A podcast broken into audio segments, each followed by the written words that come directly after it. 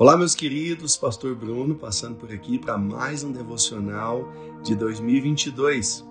Hoje, o de número 14 de 365.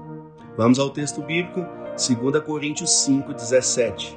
Portanto, se alguém está em Cristo, é nova criação. As coisas antigas já passaram, eis que surgiram coisas novas. Eu não acredito que seja coincidência o que Deus tem falado nos últimos dias a respeito de reconstrução, a respeito de coisas novas. E é, o, que, o que é mais interessante desse texto é que ele vai dizer que coisas, as coisas antigas já passaram e que coisas novas já surgiram. Ou seja, não vão surgir, já surgiram, mas para aqueles que estão em Cristo. Talvez você está cansado de viver a mesma vida há muitos anos. Talvez você está cansado de viver a mesma rotina. Talvez você está cansado de não ver nada diferente acontecer na sua vida. Quer viver algo novo?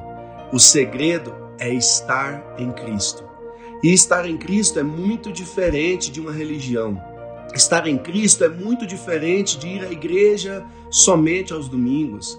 Estar em Cristo é ter uma vida com Ele, é fazer o que Ele faria, é andar como Ele andou, é sofrer muitas vezes como Ele sofreu. Estar em Cristo é se abdicar do mundo, é dizer não para os prazeres da nossa carne, é dizer não para aquilo que todo mundo está fazendo. Nem sempre o que todo mundo está fazendo é correto. Estar em Cristo é sim viver uma vida de renúncia muitas vezes, mas estar em Cristo é a certeza de viver coisas novas. É a certeza de que o passado não nos assombra mais, porque ele faz de todas as coisas novas de novo.